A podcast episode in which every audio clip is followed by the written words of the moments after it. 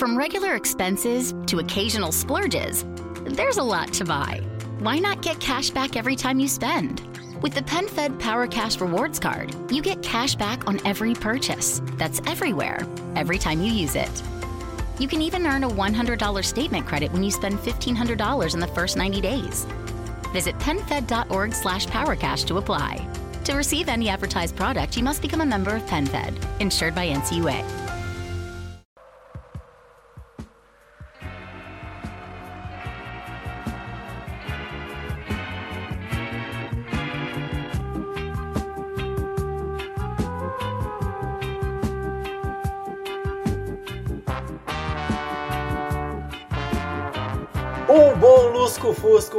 Você, contra-atacante que nos ouve nesse momento de qualquer hora e em qualquer lugar. Hoje, no Oca 24, nós vamos falar de um tema importantíssimo para os futuros boleiros, para as promessas do nosso futebol. Como diriam os, os grandes boleiros da atualidade, né? A base vem forte. E é exatamente sobre essa categoria de base do futebol que a gente quer falar como as crianças estão sendo preparadas para o mundo do futebol e que tipo de atletas nós estamos formando, não é mesmo? E para falar sobre esse assunto, nós temos aqui hoje na nossa mesa o nosso querido Arthur Sales, que é jornalista e criador do site Indústria de Base. Um bom lusco-fusco, Arthur! Opa, obrigado. Primeiramente, né, como a gente já falou no aquecimento, é, eu agradeço muito o convite, né, eu vejo o contra-ataque como uma referência, né? já vi muitas, muitas reportagens, muito conteúdo que vocês é, publicaram e eu gente de coração ficou muito aí. É, como você falou, é, eu sou, sou jornalista né, de formação e criei né, o site Indústria de Base como um trabalho de conclusão de curso. É, já são mais já são mais de seis anos né, nessa, nessa caminhada e justamente percebido, né, identificado esse tema, né, as categorias de base e a formação dos jogadores, principalmente como, como os direitos desses, desses e dessas jovens jogadoras eles são garantidos ou muitas vezes não são garantidos né, nesse processo de formação como, como um fato de interesse jornalístico, né? ou, seja, né, de interesse público. Né? Ele é relevante para a sociedade. Legal, Arthur, muito obrigado por estar aqui com a gente hoje e também comigo aqui na mesa. Nós temos ele que pela a minha esquerda está fazendo logo depois da estreia já o segundo jogo consecutivo. O cara chega na quarta, veste a camisa, joga domingo, já joga terça-feira de novo. Esse calendário maluco do futebol do contra-ataque. Lucas Mal, seja bem-vindo, meu amigo. salve galera, salve Gabriel, salve Mary, salve Arthur. É, estamos aqui novamente, graças a Deus, e aos padres que nos financiam. É, vamos falar de base. Tô aqui para representar a base e é isso, vamos aí. É isso mesmo, Luquinha. Muito obrigado por estar com a gente de novo. E temos ela, que é a rainha de toda a eloquência desse coletivo contra-atacante. Ela que recém apresentou o seu TCC, brilhante, nota 10. Melry, desfile para nós seu conhecimento. Muito boa noite, pessoal. Depois dessa apresentação, deixo claro que não foi paga, ok? Tudo isso é espontâneo. O crescimento aqui é orgânico. Mas, falando sério, obrigada. Gente está feliz por estar aqui mais uma vez. E agora, oficialmente, jornalista. É isso aí, Melody. A minha apresentação sua não foi paga, mas o podcast é um oferecimento da Fundasp, que nos paga todo mês para conseguirmos continuar com nossas atividades. Então, meu muito obrigado à Fundasp é, mantenedora da nossa querida PUC São Paulo. Bom, todos devidamente apresentados, é, já falei para vocês que nós vamos falar sobre categorias de base, sobre as mentalidades que envolvem as categorias de base hoje, e eu gostaria de começar perguntando para o Arthur. Arthur, ao longo da sua caminhada, você falou que criou a indústria de base no seu TCC e segue fazendo ele até hoje. É, o que, que você percebe? Qual é a mentalidade da maioria das categorias de base, assim, no geral no Brasil? Ela é boa ou ela é ruim? E o que, que ela forma? Forma atletas, cidadãos, ou um ou outro, ou nenhum dos dois? É difícil de, de responder, né? Porque é um chavão, mas o Brasil é um país continental e ele, ele realmente ele é, ele é muito heterogêneo, né? Por exemplo, na minha pesquisa de, de mestrado, né, eu tive a oportunidade de conversar com cinco técnicos de, é, de cada região do Brasil de, de clubes profissionais e o que significa profissional. São que são filiados a, ou que eram, pelo menos na época, filiados à CBF. Né? Disputavam campeonatos, então na categoria sub-15, né? que teoricamente é a primeira que você vai ter os jogadores alojados. Né? Então, saindo das suas casas, saindo das suas cidades natais para os alojamentos eles A gente, às vezes, ouve diretamente essa expressão, né? Jogadores são ativos é, do clube, isso no profissional e, e, e, como jovens, às vezes ainda mais, né? Porque eles têm um maior potencial de, de entre aspas, valorização né, e tudo mais. Então, é, que se tem uma coisa que pode as categorias de base no Brasil e até no mundo, é essa questão né, desse, desse entendimento, desse enquadramento que, de certa maneira, é natural dentro do contexto do, do, jogador como, como um ativo do clube, né? E, e aí, no, no final das contas, como uma mercadoria. Arthur, e aí já usando esse gancho de, de você ter falado do atleta ele ser visto como uma mercadoria, a gente sabe que o futebol ele é um grande negócio e, e os atletas eles são vistos dessa forma mesmo, tanto que né, acontece as transações, compra, venda, empréstimo de, de jogador ativos, como você, como você bem disse. É, queria que você, se você puder comentar um pouco sobre as pressões que os atletas de base sofrem, né? Porque, assim, essa, essa coisa de, de mudar sua mentalidade, sabe? De se enxergar tão novo já como mercadoria e as pressões, né? De, porque você tem que manter um, um ritmo, um nível para você poder se manter ativo mesmo. Então, você pode falar um pouco sobre as pressões que as crianças e os adolescentes sofrem nessa mudança de, de mentalidade, de se enxergar a partir de certo momento como uma mercadoria? Eu acho que esse, esse momento da transição, né, da, da chegada da criança, às vezes criança, né? Eu tenho, por exemplo, um, uma, uma entrevistada, né, que eu, que eu acompanhei a, ao longo do ano passado, pelo menos inteiro, né? Pouco mais um ano e meio, né? Tenho, tenho acompanhado essa entrevistada que ela é mãe de um, de um jogador, ela, ela, é, ela é, vive em Roraima, né? Ela, ela não é natural de Roraima, mas ela vive em Roraima já há. Seu filho nasceu lá e o filho de oito anos ele foi, foi jogar num, num clube grande do Rio de Janeiro.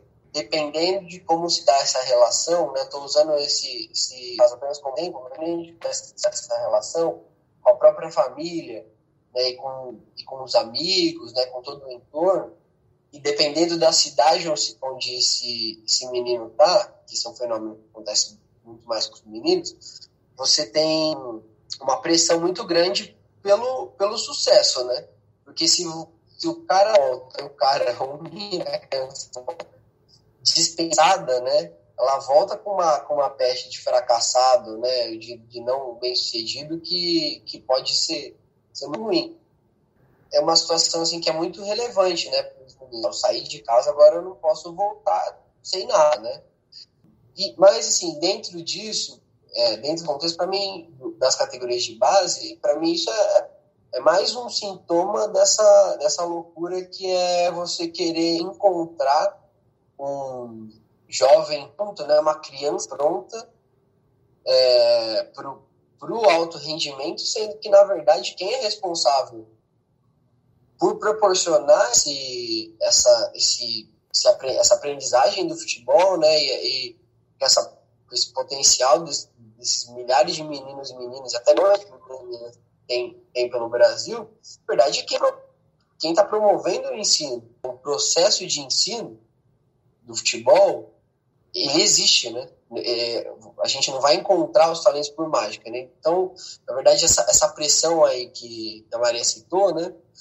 Eu enxergo como, na verdade, mais um sintoma dessa loucura que é, que é fazer com que meninos de 9, 10 anos saiam de casa para começar uma carreira, porque significa isso para a maioria, começar uma carreira é, profissional, né? Começar a trabalhar, começar a ter essa responsabilidade, né? treino. Ah, putz, eu não quero ir hoje. Será que eles podem não ir hoje? Eu, eu vejo, eu acredito que não. Arthur, é, quando a gente fala de categoria de base, é impossível não lembrar da tragédia do Ninho do Urubu do ano passado, né? Que aí morreram alguns, alguns jovens lá do Flamengo. E no mesmo ano que aconteceu essa tragédia, o Flamengo foi o time do ano, né? ganhou o Campeonato Brasileiro e a Libertadores e faturou milhões e milhões de reais, mas continua a, a, a, adotar uma postura mão de vaca na hora de pagar as indenizações para as famílias dos, dos atletas que morreram. Pegando esse gancho do fato de o jogador ser visto como uma mercadoria, você acha que a partir do momento, por exemplo, pelo fato de ele ser uma mercadoria, o clube não enxerga ele como uma pessoa. Então, tipo, não vê uma história, não vê uma família ali. Você acha que isso tem a ver com o fato deles adotarem essa postura na hora de pagar a indenização? Tem muita coisa que a gente pode analisar né, nesse caso. E, primeiramente, é difícil para mim falar sobre o caso especificamente em relação à parte técnica né, do, do acontecimento, né, quais foram as responsabilidades, a prefeitura que não, que não vistoriou o, o espaço, né, o espaço em si, será que era o mais adequado? É, enfim, eu, como pessoa, né, mais que como jornalista, eu acho que, tendo, né, estando num clube como o Flamengo, né, tendo um poder de decisão, eu acho que eu escolheria é, teria feito escolhas diferentes em relação ao alojamento, mas isso são só devaneios, né? São só. É, é, é, mais o Arthur aqui, pessoa, falando do que, do que o jornalista. Eu acho que o, o entendimento do jogador como mercadoria e do jovem como mercadoria, ele está presente em todos os cenários. Em todos os cenários. Em qualquer, em qualquer situação que você enxergar dentro do futebol atualmente, você vai você vai ter esse, você vai ter os impactos desse entendimento. E nessa situação, com certeza, desde possíveis medidas que poderiam ser tomadas a priori e não elegendo culpados, só analisando como, como nessa nesse pós, né? Mas eu acho, eu vejo, eu vejo, para mim, eu vejo esse pós é, e a interpretação pessoal também. Eu sinceramente eu vejo mais como um problema da nossa sociedade no geral, né, e não, nem caindo naquele chavão futebol, isso toda a sociedade, mas, é, do, que, do que simplesmente um problema das categorias de base. Porque, assim, o que aconteceu é um negócio que é inconcebível, é um negócio que é um absurdo, entristece todo momento que você for pensar nisso, não, não dá para esquecer. E eu acho que tanto o Flamengo como instituição, como o futebol brasileiro como instituição, eles falharam absurdamente, e vem falhando absurdamente em relação a esse tema. É, eu acho que não dá para ignorar o acontecimento em nenhum dos títulos. Talvez ele seja um acontecimento mais marcante na história do Flamengo do que o título mundial, do que qualquer outra coisa que tenha acontecido. Essa questão da, das indenizações, né, que eu acho que esse, essa galera aí do, os, do Zé Planilhas, né, que é como o Lúcio de Castro chama esse pessoal aí que, que só quer saber do, do resultado no, no, curto prazo, né? O Lúcio de Castro, eu menciono ele porque ele é um cara que é um jornalista que foi o meu espelho, porque foi por causa das reportagens dele que eu pude ver que, que, que nas categorias de base a gente tem, um, a gente tem uma pauta de interesse público, né? É um documentário que eu, que eu recomendo aí, tem quem está escutando, né, que eu acho que é interessado no tema, e atrás está no YouTube, é Futebol versus Infância. Então, você vai achar as quatro partes lá do documentário, que na verdade é uma, uma, uma grande reportagem dele para o Sport TV ainda, né? né Sport TV, ele, ele, ele fala desses, fala frequentemente aí, né? Não no documentário, né? Depois desses, desses Zé Planilhas, né? Então, o cara que só, quer, só pensa no, no curto prazo, nos resultados no, no financeiro, por mim era um momento de, de parada, assim, pelo menos pelo menos em uma semana, se não meses, assim, é para fechar todas as categorias de base, é para rever tudo. Bom, é, é para ser entretenimento, é lúdico, é cultural, é de identidade e tudo mais, mas não é para morrer criança, não é, não é nem para machucar criança. Se tiver quebrando muita perna de, de criança, a gente tem que parar para ver. Então, quanto mais se morrer gente. Não dá, é inadmissível. Para mim, tem, tem como. É um dos sintomas desse entendimento que a gente tem, né? Dos, dos jogadores como mercadoria e da, e da não valorização da vida de uma maneira geral, né? Não dá para ignorar o nosso contexto é, mais macro, assim, né? Do, do, país e até do mundo, né? Em relação a essa, essa não valorização. É, em um dos nossos episódios que a gente gravou na época das eleições, a gente falou bastante sobre isso e teve um deles que a gente falou sobre os atletas com Bolsonaro. e eu tava nesse episódio, eu gravei, e eu lembro que a gente discutiu muito a questão da, da alienação dos jogadores e tentando entender por que, que eles defendiam é, o Bolsonaro como candidato. E aí a minha pergunta para você é assim, o, os jogadores, é, eles têm, pelo menos o, os da, dos times de elite, clubes de Série A e tudo mais, os que jogam na Europa, eles têm grana, eles têm acesso à informação nesse momento, mas a gente não sabe como que era a realidade deles quando eles eram jovens, quando eles estavam na base. E, e muita gente cobra, a gente mesmo cobra isso, é de que por eles terem essa visibilidade e por eles terem eles terem visibilidade e a gente acredita que eles tenham acesso à informação, já que hoje a gente tem internet, então é meio complicado você não ter acesso, é, pelo menos na posição em que eles estão, é, de eles se, se posicionarem de forma mais enfática em relação a problemas sociais e, e questões que estão acontecendo em todo. Por exemplo, o, o próprio assassinato do, do, George Floyd, que aconteceu recentemente, que aí levantou todo um debate sobre racismo em todas as esferas, inclusive no futebol, e não foi todo mundo que se posicionou. Mas é que eu queria saber de você, Arthur, é tipo, dá pra gente cobrar esse tipo de discurso rico, sabe? Um, um exemplo que a gente tem hoje é do, do, Igor Julião, por exemplo, que é um cara que, que tem embasamento, que ele fala, que ele, ele estudou e tudo mais sobre essas coisas. Uh, mas dá pra gente cobrar isso dos atletas se a gente sabe que os clubes não investem nessas, nessas questões, eles não investem uh, no crescimento pessoal mesmo, uh, e eles investem só na, no jogador para ter o rendimento, e isso já começa ali na base. É, qual é a sua opinião sobre isso? Dá para a gente cobrar esse, esse discurso desses atletas? É, tem, tem muita coisa né, envolvida aí. É, eu acho que voltando né, à questão que eu, vou bater bastante nessa tecla né, né, nesse podcast aqui, é, para mim, em relação a, a essa questão do, do centro de formação, né? Então, de você promover esse fluxo migratório de jogadores de diversas regiões, né, para esse centro de formação de excelência, eu acho que a vida nesses centros é, mesmo nos melhores, e os melhores eles são centros de ponta, que tem profissionais preparados em todas as áreas, é, eles, de uma maneira ou de outra, eles acabam sendo um pouco alienantes. É, não dá para generalizar, né? E, talvez um ou outro ele, ele consiga né, um modelo é, que promova uma autonomia maior, mas de maneira geral é aquela, é aquela rotina, né? Do treino do, do CT para o treino, do treino para o CT, do CT para escola e da escola para o CT. É, isso quando a gente não tem as escolas dentro do CT, que é o, elas são elas são promovidas, né, como, como uma medida boa, né, no sentido da, de promover essa, de proporcionar educação formal, mas eu vejo como, como alienante do sentido de não proporcionar esses, esses meninos uma, uma vida mais normal.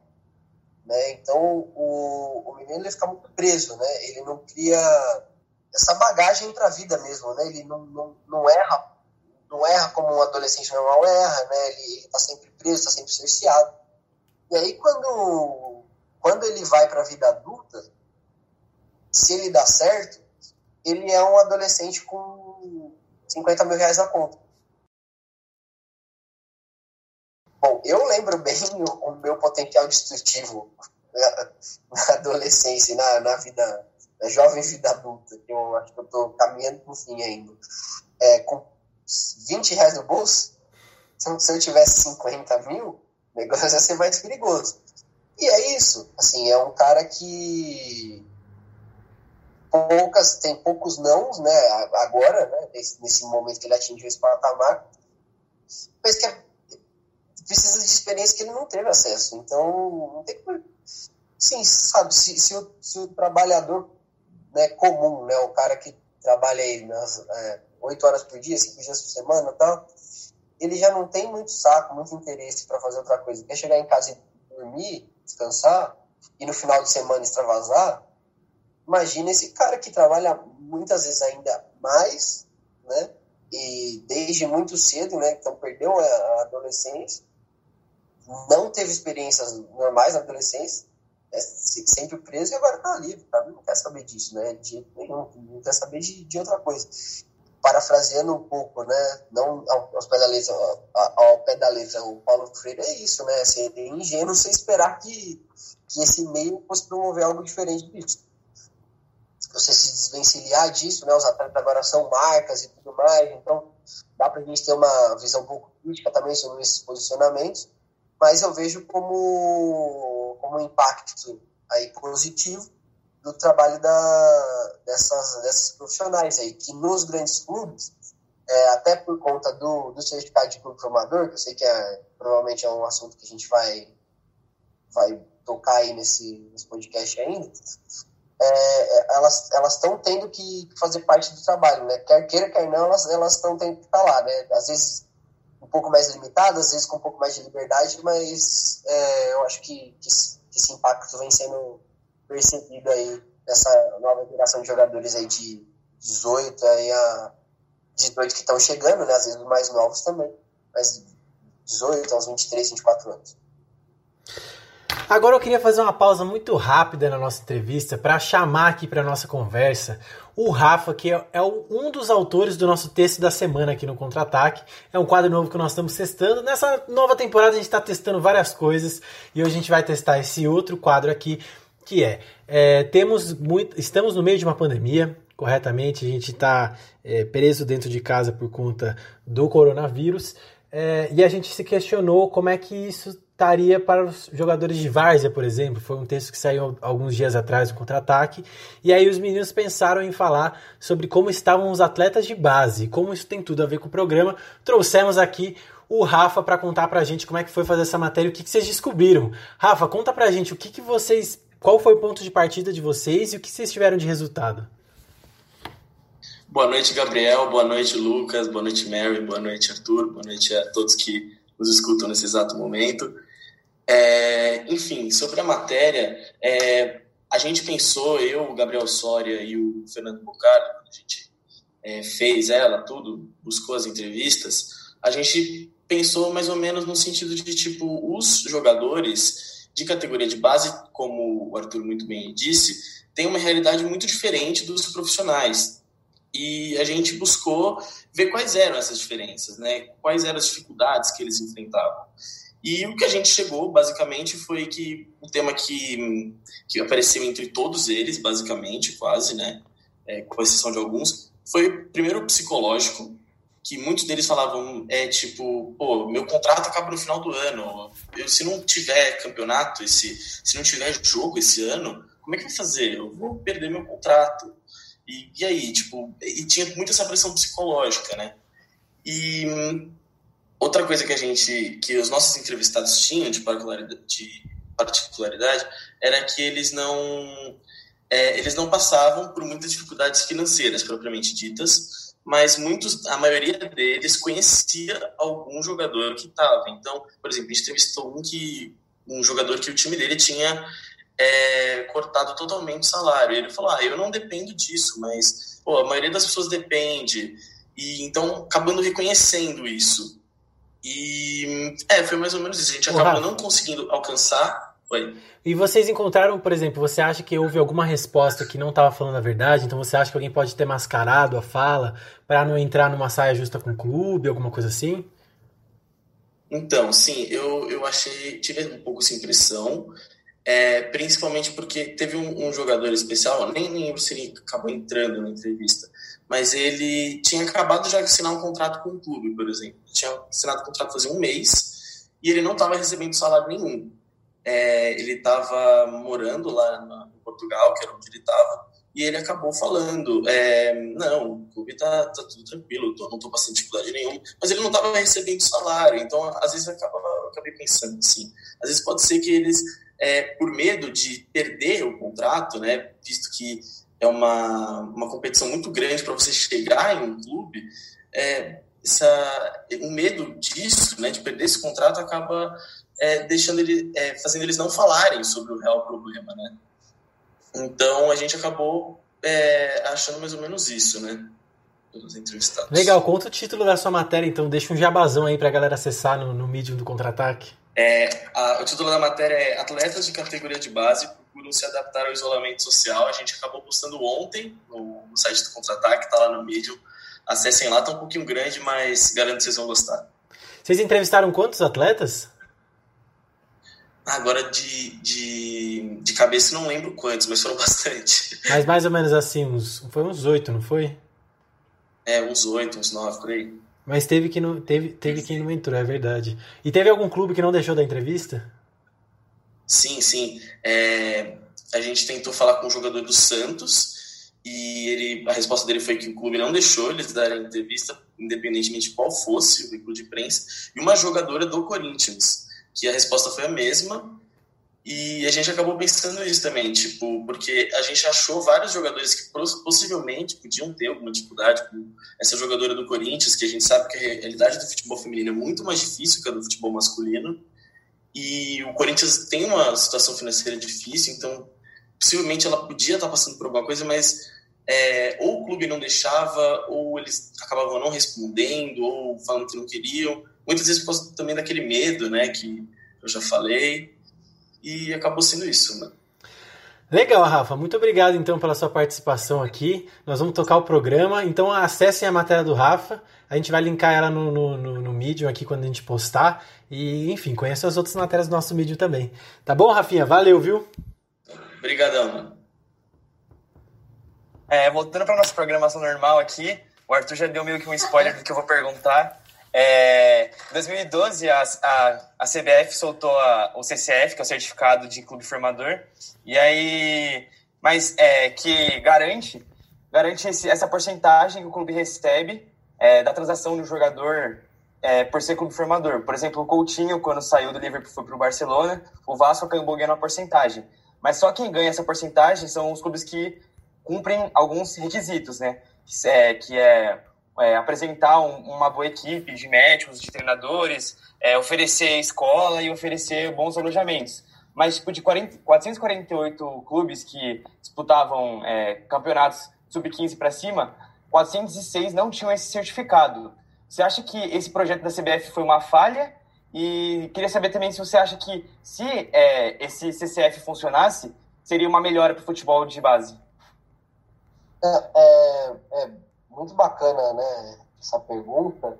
E o, o, o certificado de clube formador, eu, eu tive lendo recentemente, é, é, é, meio complicado, né, essa, essa relação do, de fora com o de dentro do Brasil e a justiça desportiva, né, com a justiça comum, é, é, é, é, é um pouco confuso, mas, e, e até para é, trazendo uma, um, um complemento de informação, né, o, não é, você não precisa do certificado de clube formador, e é, é, só um complemento mesmo, porque eu mesmo descobri isso com clareza recentemente, né? Por isso que eu acho, eu tô, acho bacana estar tá, tá compartilhando aqui. Você não precisa do certificado de clube formador para acessar o, o, mecanismo de, de solidariedade da FIFA, que é para transferências internacionais, necessariamente. Só que ele já serve como, como o, um certificado mesmo, né? Como a garantia de que os requisitos que a FIFA tem eles já estão sendo já estão sendo cumpridos é, por esse clube, né? Então ele é um passo que facilita, né? E na verdade eu acho que eu não, eu não, consigo, eu não vejo necessariamente como um fracasso. É, eu acho que é óbvio que nem CBF, nem clubes, nem os grandes os grandes personagens aí desse, do, do da cadeia produtiva do futebol, né? São patrocinadores, agentes, enfim, né, clubes, é, televisão, federações, confederações, eu, eu, não vejo que ninguém é, desse, de todos esses atores aí que eu, que eu citei, eles, eles, eles vêm a, a garantir direitos das crianças e dos adolescentes no processo de formação como uma prioridade. Isso é fato. Né? E eu acho que nem no futebol, nem fora do futebol. Né? Então, é, esse é o grande problema. Esse, esse, essa, para mim, é a grande trincheira né, no jornalismo, porque eu considero que esse assunto ele é relevante né, ele é de interesse público. Se a gente não cuida bem das nossas crianças, nosso futuro está comprometido, né? Então, se a gente tem 35 mil jogadores que estão atu... 35 mil jovens que estão atuando é, fora de em clubes que não têm certificado de clube formador, é, isso nesse momento, né, que como como eu estimei aí no, no relatório que, que eu publiquei ano passado, esse é um problema que não é só do futebol, é de todo mundo, né, e por isso que ele que ele é relevante. E a gente não vê esse, esse tema como é, como prioridade nem no futebol nem, nem, nem, nem dentro do futebol nem fora do futebol. É, eu, eu vejo que, que esse número que você citou, né, também foi de um, de um levantamento que, que eu fiz justamente depois do, do caso do, do Ninho do Urubu, né, para ver né, como é que é, como que se dá essa garantia dos, dos direitos das crianças é, no futebol, levando em conta esse documento básico, né, que é o certificado de clube formador, eu acho que ele, que ele demonstra muito mais a viabilidade do futebol do que qualquer outra coisa. Porque se, se a gente tem, é, como você mesmo citou, o certificado de clube formador como, como uma garantia para o clube, que ele vai ter um ressarcimento financeiro de investimento que ele fez, que é no jogador, né? esse jogador como ativo, ele vai virar um ativo do clube. Né? Ele investiu nisso, ele investiu na alimentação, ele investiu na moradia de qualidade, ele investiu no, no corpo médico, no corpo técnico de qualidade. Né? Então, se você divide aí né, entre todos os jogadores, ele teve um custo, né, ele custou para o clube. E o certificado de clube formador ele garante isso. E só esses poucos clubes eles vão atrás né, desse certificado. Isso só mostra o quanto que os outros clubes eles nem, nem pensam nesse meio como uma fonte de receita, né? Então eles eles estão totalmente inviáveis como como negócio negócio no sentido de atividade comercial, no sentido de que ele precisa se sustentar.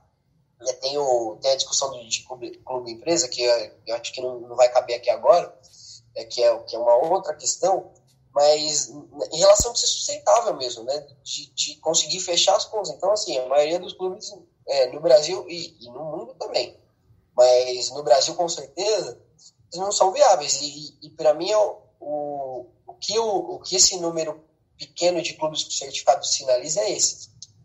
É, o certificado de clube formador, para mim, ele não garante que, o, que os direitos das crianças e dos adolescentes eles sejam respeitados no futebol.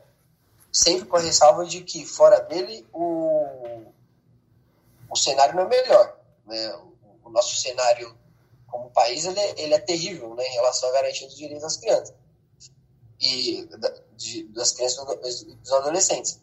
Mas pensando no futebol e pensando no rigor do, do Estatuto da Criança e do Adolescente, né, que é uma lei federal, né, então que deveria ser cumprida de qualquer maneira, né, a risca, assim. É, pensando, pensando nesse, nesse parâmetro, eu não vejo que o ECA, que o, que o certificado de clube formador, ele garanta né, que, que todas essas que todas essas premissas do ECA sejam cumpridas. Vide o que aconteceu no, no, no Ninho do Urubu. Mas esse é só um exemplo mais, é, mais agudo, né, mais grave, mais violento. Chama muita atenção que, como né, já, já dissemos anteriormente, ele tem que, tem que ser tinha que ser muito mais cuidado, né? Tinha que ser muito mais repensado, mas enfim, é, um, é, é, é apenas, infelizmente, um, um exemplo de que o certificado de confirmador por si só não garante nada. Por outro lado, é, por essa obrigatoriedade, né, e por ter essa questão do ressarcimento financeiro, né, então é, o clube ele, ele consegue ver uma contrapartida, o clube minimamente organizado ele consegue ver uma contrapartida, eu acho que ele é uma ferramenta que, bem ou mal, ele é positivo para esse, esse contexto, né, para melhora das condições de, de formação do, dos jogadores na, nas categorias de base. No caso das meninas, por exemplo, ele já não tem tanto, tanta relevância, porque o certificado de clube formador ele é, um mecan... ele é um, uma ferramenta muito importante para o clube, né, para ele garantir que ele, ele vai fazer um contato grande com esse jogador e vai, vai ser ressarcido no momento da quebra de contrato, né? No momento que o jogador fala, ó, tô saindo para Barcelona, viu? Vou pagar aqui a multa e eu, eu tenho que pagar a multa para você, porque você é clube formador, e depois, mais para frente, quando eu sair do Barcelona pro, pro Liverpool, você vai receber um pouquinho lá do, do mecanismo de solidariedade. Beleza, falou. Como o mercado de transferência do futebol feminino ele ainda ele é muito incipiente, né, no, no último relatório da FIFA foi foi, foi apontado cerca de 600 mil dólares no mundo inteiro, todas as transferências de jogadoras, o total foi 600 mil dólares.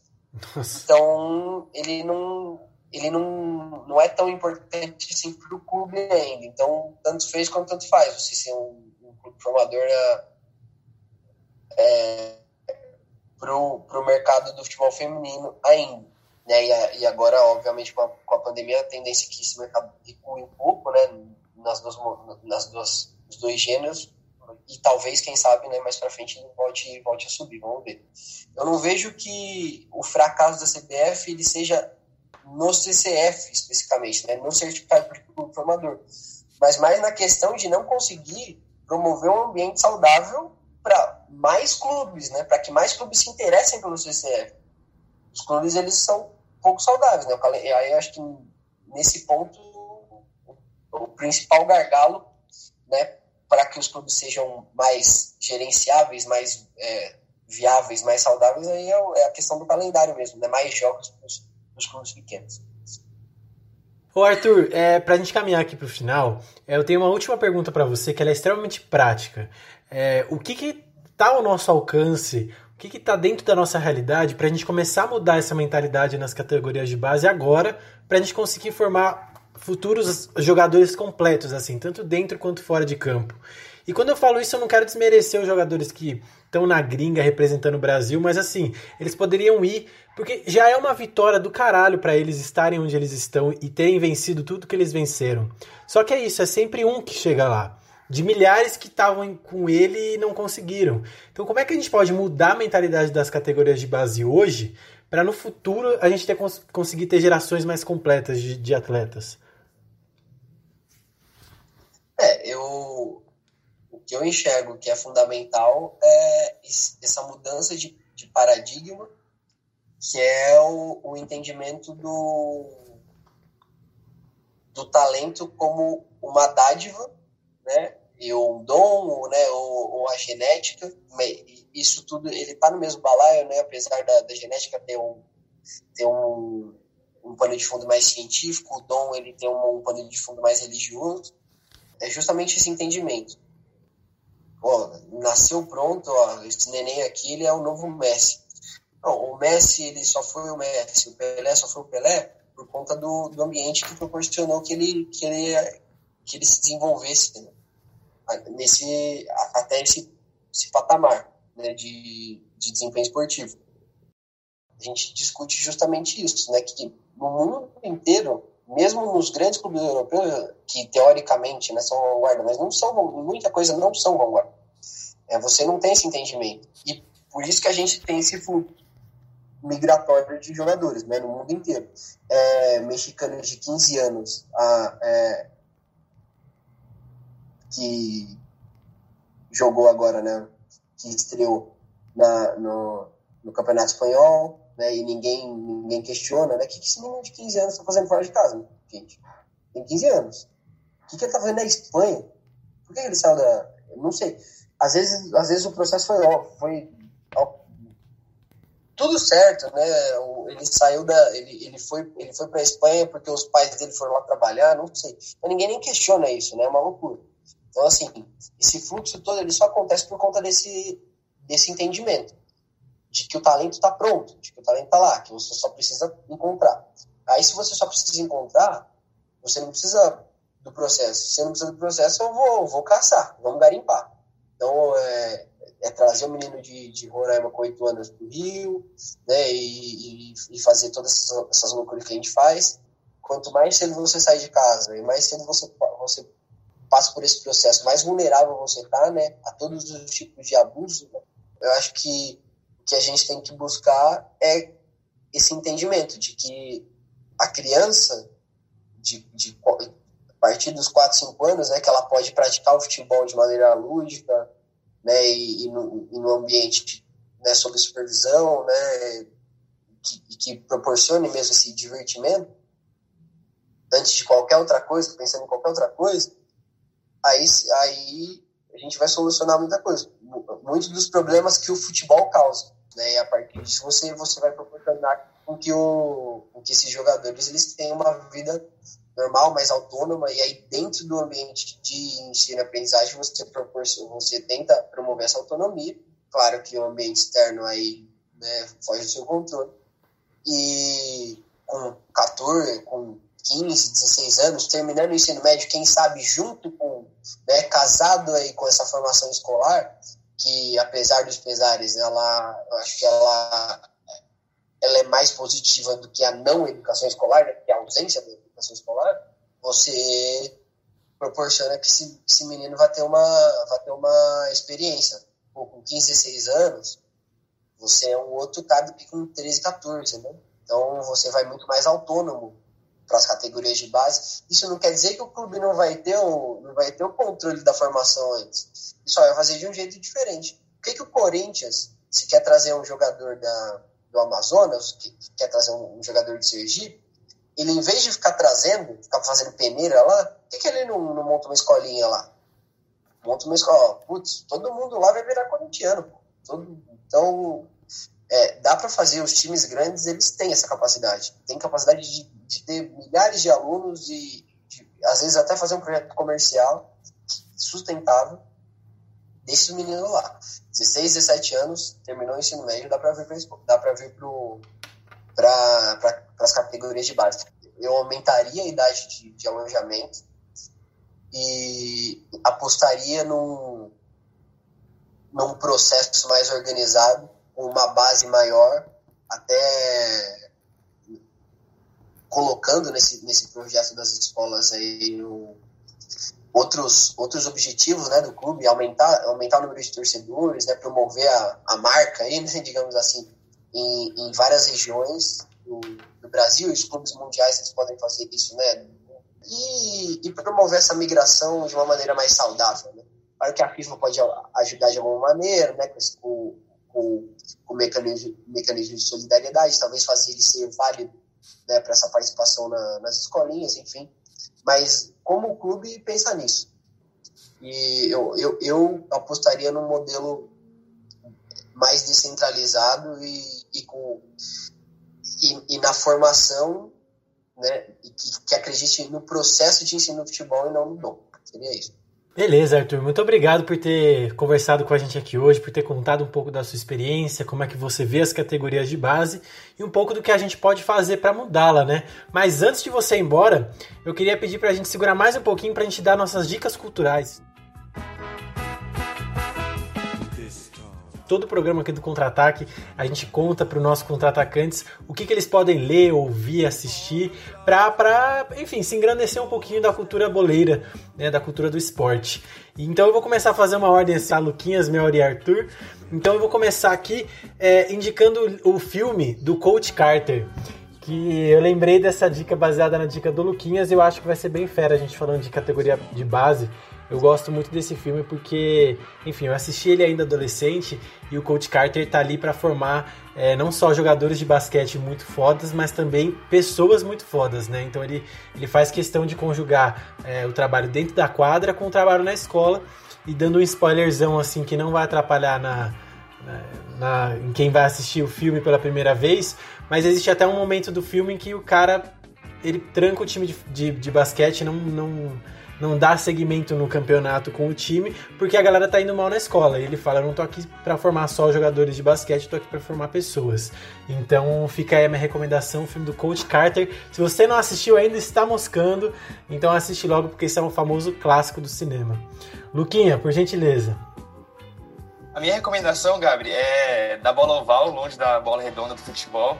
É uma série do Netflix chamada Last Chance You que fala sobre alguns, alguns jogadores que têm muito talento, que estavam numa faculdade grande, mas fizeram alguma merda relacionado, sei lá, cometeram algum crime, e tiveram que ir para uma faculdade menor procurar uma última oportunidade de virar profissional e chegar até a NFL. Então, tem duas temporadas já, ou três, e aí parece que tá vindo mais uma aí sobre basquete, mas esses, essas primeiras temporadas é sobre futebol americano, eu recomendo. É isso. Melody, conta pra gente qual é a sua dica cultural. A minha dica, é, eu queria ter dado ela antes, mas eu não pude gravar na nossa última temporada, que é um livro que eu li no ano passado, mas eu acho que, que cabe nesse momento, que eu chamo carinhosamente de O Livro do Klopp, mas porque ele tem um nome enorme, mas eu vou ler aqui o nome completo, é Klopp, o técnico heavy metal que transformou o Borussia Dortmund e Liverpool e está mudando o panorama do futebol na Europa. Do Rafael, não sei pronunciar o sobrenome dele, Honigstein. Enfim, é, o livro do Klopp, basicamente, porque conta a história dele e é uma parte né, da, da história dele antes dele entrar no futebol, antes dele virar jogador, e principalmente contando sobre o trabalho que ele fez no Borussia e o início do trabalho dele no Liverpool. É, eu não me lembro até que parte que vai da, da trajetória dele no Liverpool, mas creio que tenha sido até antes da, dele ter ganhado a Champions. Mas vou deixar aqui essa dica porque no último episódio eu falei que eu curto muito o, o Klopp e não só o estilo de, de jogo dele, do, dos times que ele comanda, mas o, o estilo dele como treinador mesmo, porque ele é um cara que se envolve com o clube. Ele fala que, tanto que quando ele foi para a Inglaterra, ele disse que ele, ele teve, acho que outras oportunidades de sair da Alemanha, mas ele não queria porque ele só queria ir para um clube num país onde ele soubesse falar bem a língua, porque é do, do outro país, para ele poder se comunicar de verdade, não só com jogadores, mas com todas as pessoas. Então, ele, quando ele chega no clube, ele quer se envolver com todos os funcionários, desde o jogador até o roupeiro, até a pessoa que está na cozinha. E, e com os, os, torcedores também, sabe? Com a, com a coisa da história do clube. E eu curto muito isso. Acho que é, é uma coisa que outros técnicos deveriam reproduzir, tanto que ele fez milagres no Borussia e no Liverpool. Então, essa minha dica é o livro da editora Grandiária e está disponível para compra pela internet. Legal, Mel, uma grande fã do Klopp. É uma clopeira. Demais. Como é que chama quem é fã do Klopp? Clopete? Clopista? Sou uma, uma clo clopper. Tem os, os K-popers, sou uma clopper. É, essa foi boa. clopper. Muito bom. Arthur, conta pra gente então qual é a sua dica para os nossos contra-atacantes. Cara, o... normalmente eu no finado, mas talvez será ressuscitado ampliando, que eu faço com meu amigo Smack Neto, jornalista é, de, de Maceió, ele, ele, ele ficava com, com, as, com, as, as dicas culturais e eu passava lotado. Eu sempre, eu sempre pulava, né? Eu, putz, esqueci, não, não peguei e tal. Mas vocês me pegaram de, de calça curta aqui, eu nem sabia que ia ter, que ia ter dica cultural, mas eu consegui lembrar, né? Porque vocês citaram muito esporte americano. E eu, eu ressuscitei um, um documentário que eu estava assistindo há muito tempo atrás, lembrei, de, lembrei recentemente e, e vi, vi um pedacinho dele e eu, mesmo assim, não tendo visto inteiro, eu recomendo que é o At All Costs, em inglês, né? É, que eu acho que em português eu colocaria como a todo custo. Ele, tá, ele conta a história de um pai de um, de um jogador de basquete do nível de ensino médio. Então ele tá, tem, ele, ele tá no nível da, da AAU lá, né? Ele, ele ajuda muito a gente entender como é que funciona essa questão dos jogadores ativos, né? Que a gente discutiu muito no, no podcast de hoje aqui, em relação, é, nos Estados Unidos. Porque nos Estados Unidos, né, os jogadores, eles, é, a, os clubes, eles não, os clubes, né, as equipes, né, que não são clubes, elas não pagam pela transferência, né? Então o jogador ele não é ativo nesse sentido, né? Ele não vale, né? Ah, eu vou comprar o LeBron James. Não é assim que funciona. É um pouco diferente.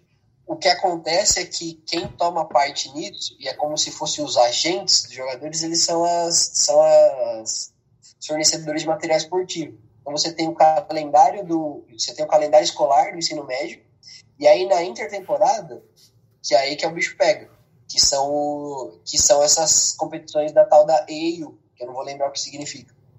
Mas ela organiza os campeonatos e quem banca esses campeonatos são as, são as fornecedores de material, material esportivo, a Nike, a Adidas e a Under Armour.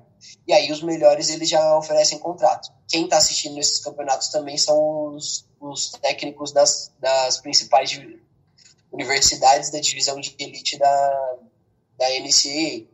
Então, eles, esses jogadores eles estão sendo vistos tanto pela, por essas grandes marcas que já assinam um contrato, e é muito fácil assinar o contrato, né, esses jogadores, e tanto pelo, por essas universidades, né, que estão, esses meninos estão no segundo, no terceiro ano do, do ensino médio estão procurando universidades, eles vão direto para a primeira divisão, e é muito bacana, né, ver, ver essa relação, que, que ela é muito parecida, né, aqui no, aqui no Brasil, tem essas diferenças é, quando a gente está pensando na organização do, do, das instituições, né, no, é o clube que vai buscar assinar o contrato, né, mas a pressão no, no, no menino, né, e, toda essa relação do menino com o jogo, né, da questão de, do jogo ser muito mais um trabalho do que outra coisa, ela, ela é muito parecida. Né? Então, é muito bacana ver essas diferenças, essas semelhanças do, do americano, que as, muitas assim, ele é visto como educacional, nossa, como eles valorizam a educação, tá, não sei o quê, mas não é necessariamente assim. Mas o, o Zion, né, o jogador de basquete aí, jovem estrela, tal, ele, ele é mencionado nesse documentário, é um documentário recente, ele, ele passou só um ano na faculdade. Então, é, é muito bacana, né, para você ter um olhar um pouco mais, mais crítico em relação a esse, esse modelo americano que, apesar de muitas coisas boas, ele não é o paraíso que alguns né, tentam vender também. Então, é, é, é, muito, muito é um, é um documentário que eu, que eu recomendo bastante, né? Chama, novamente reforçando, em inglês, At All Costs. Eu só fico devendo porque eu não tenho certeza se ele tem legenda, porque ele saiu da plataforma de streaming e eu encontrei ele no YouTube agora. Então eu não lembro se ele, se ele tem legenda ou não, que pode dificultar um pouco aí a, para mim já dificulta um pouco, mas para quem não entende nada de inglês vai, vai inviabilizar. Então é isso. Fica aí minha dica. Valeu, Arthur. Então vamos encerrando mais um Oca, o Oca 24, esse Oca gigantesco aqui. Luquinha, tá estreando muito bem, tá cheio das tiradinhas já, já tá sabendo fazer as malandragens do programa. Parabéns, agora você vai ter que ficar em todos até o fim da temporada, viu? Ô, louco, que é isso. Tá chamando muito a resposta. Obrigado, galera. Mais uma vez aqui. É, fique em casa, ouça o podcast, não seja igual o presidente. Se sair, usa máscara. É isso, muito obrigado. Melody, um beijo para você. Agora formada, jornalista. Primeiro programa como jornalista formada, hein? Te invejo, daqui Olha a pouco você lá. Um marco na história do Contraparte. um dia divisor de águas. Obrigada, gente. Foi muito bom o papo. E reforço aí os pedidos do Lucas: usem máscara assim de casa, fiquem em casa. E é isso, é nóis. Até o próximo episódio. Arthur, muito obrigado por ter cedido uma parte do seu tempo aí, é, dentre as suas tarefas, para poder trocar essa ideia com a gente, que é muito importante para a gente dar novos rumos para as categorias de base aqui no Brasil. Mudar a cabeça da galera, né? Pessoas não são produtos, muito menos crianças, é, né? É, é com certeza, pessoas não são produtos, né? Mas criança muito menos. Fechou perfeito, então só, só me resta mesmo agradecer a, o espaço e reforçar que, o trabalho de vocês, porque eu já, de, de, redes sociais da vida aí, e eu já, já consumi muito material de vocês. Parabenizar todo mundo pelo trabalho, fico muito feliz de estar aqui, e principalmente aí para a Mer, que, que está compondo aí oficialmente o time de jornalistas aí, né? mais uma companheira. Desejo sucesso para ela e para todo mundo aí. É isso aí, galera. O meu nome é Gabri, esse foi o Contra-Ataque. Até semana que vem e tchau, tchau.